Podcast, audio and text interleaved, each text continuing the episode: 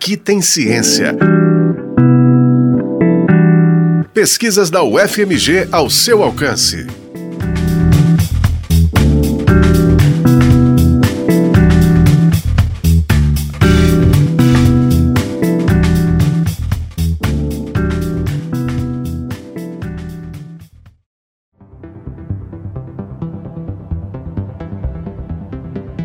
A maior malha rodoviária do país, Minas Gerais lidera o ranking de custos dos acidentes de trânsito e mortes por estado.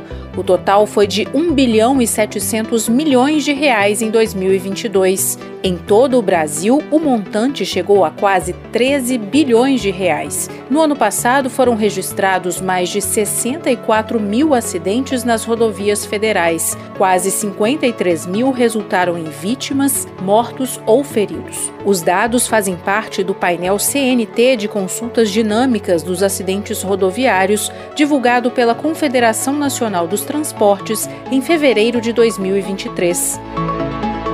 Diante do impacto social dos acidentes de trânsito, considerados também um problema de saúde pública, uma pesquisa realizada no programa de pós-graduação em Engenharia e Transportes da Escola de Engenharia da UFMG buscou identificar padrões de associação entre as causas de acidentes e as características dos veículos, das estradas, dos usuários e do meio ambiente em rodovias federais brasileiras, além de comparar técnicas de aprendizado de máquina no tratamento dessas informações. Quem explica é o autor do trabalho, o cientista de dados Ramon Batista. Então, nós tivemos duas perguntas de pesquisa quais seriam as regras de associações, quais seriam os padrões dos acidentes, né, entre o usuário, a via e as causas do acidente. E também queríamos dar uma resposta para a academia de qual o melhor algoritmo. Na época, né, foi criada a dissertação, que daria o melhor resultado para nós. E comparamos esses algoritmos. Então nós tivemos duas respostas, um tanto para a área de transportes, como também para a área de ciência de dados. Qual que era o nosso problema que nós pensamos desde o começo? Qual que é a, a influência do veículo nos acidentes de trânsito que geram muitos números de mortes. E se pensar bem, não são só números, são vidas perdidas. Então, era um problema que nós tínhamos de saúde pública. E nada mais que a ciência, que a academia, tem que auxiliar a resolver esse problema. A análise foi feita a partir de dados da Polícia Rodoviária Federal relativos ao período de 2017 a 2020 e também do CRLV, Certificado de Registro e Licenciamento de Veículo, o documento do carro as informações foram solicitadas por meio do portal da transparência do governo federal. A origem do dado da Polícia Rodoviária Federal, ela vem de um boletim de ocorrência. Então, no boletim de ocorrência, você tem o quê? Data, horário, local, causa do acidente, número de vítimas, é, gravidade do acidente, todas as características de um acidente, que são os principais dados nós queríamos o qual? O principal nós queríamos era a causa, porque nós queríamos saber a causa com base nas outras características. E dos dados do veículo foi principalmente potência do motor. Acreditávamos nós, e assim como a referência bibliográfica nos dizem, que a potência do motor estava diretamente relacionada aos acidentes devido a um fator psicológico. Quanto mais rápido você anda, mais tendência tem acidente de trânsito ocorrer devido aos dados dos acidentes de trânsito. E a idade do veículo, porque na engenharia mecânica nós temos o desgaste dos materiais, tudo acreditávamos que também poderia estar relacionado à idade do veículo, acidente de trânsito, por causa uma causa que seja relacionado à, à falha do, do, veículo. Então nós cruzamos essa fonte de dados para trabalhar nesse conjunto enorme de características. Os dados mostram que a falta de atenção durante a condução, velocidade incompatível e desobediência às normas de trânsito são as principais causas de acidentes nas rodovias federais brasileiras. A maioria absoluta das ocorrências, 50 57% aconteceu em plena luz do dia. O período com maior número de acidentes foi das 5 horas da tarde às 7 da noite, principalmente às 6 e meia da tarde, ou seja, no horário de pico de trânsito no final do dia.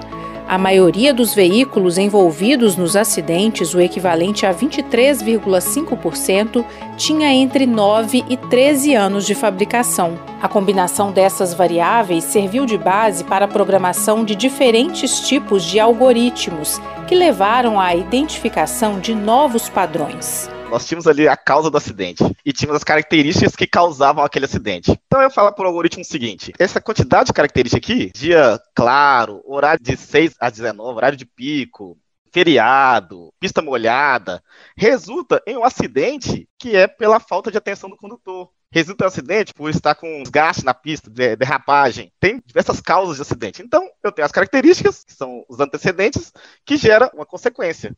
Então é isso, eu dei por algoritmo o treinamento e a resposta. Então são os padrões. Se a maioria dos acidentes frequentemente são corridos em dia claro, pista reta, no horário de pico, aos sábados, e teve um acidente por problemas de vista, nevoeiro, embaçado, então o próximo acidente que tem essas mesmas características pode ocorrer disso. Então estava procurando padrões nos acidentes. Só que você trabalhar nisso apenas com matemática, estatística básica, sem um algoritmo de programação, é muito difícil, porque o volume de dados, de características são enormes. Então, hoje a, inteligência artificial, o aprendizado de máquina, a ciência de dados nos auxiliam com isso. Os algoritmos apresentaram regras de associação que levam a novos questionamentos, principalmente quanto à segurança viária. Por exemplo, se um condutor do sexo masculino dirige um veículo em um dia que não seja feriado, fora do horário de pico, em uma reta, essas características estão associadas a acidentes cuja causa é não guardar distância de segurança.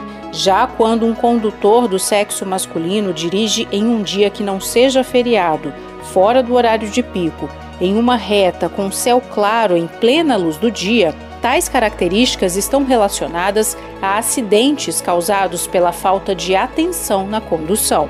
A pesquisa comparou as técnicas de aprendizado de máquina a priori, ECLAT, FP Growth e FP Max usadas no tratamento dos dados.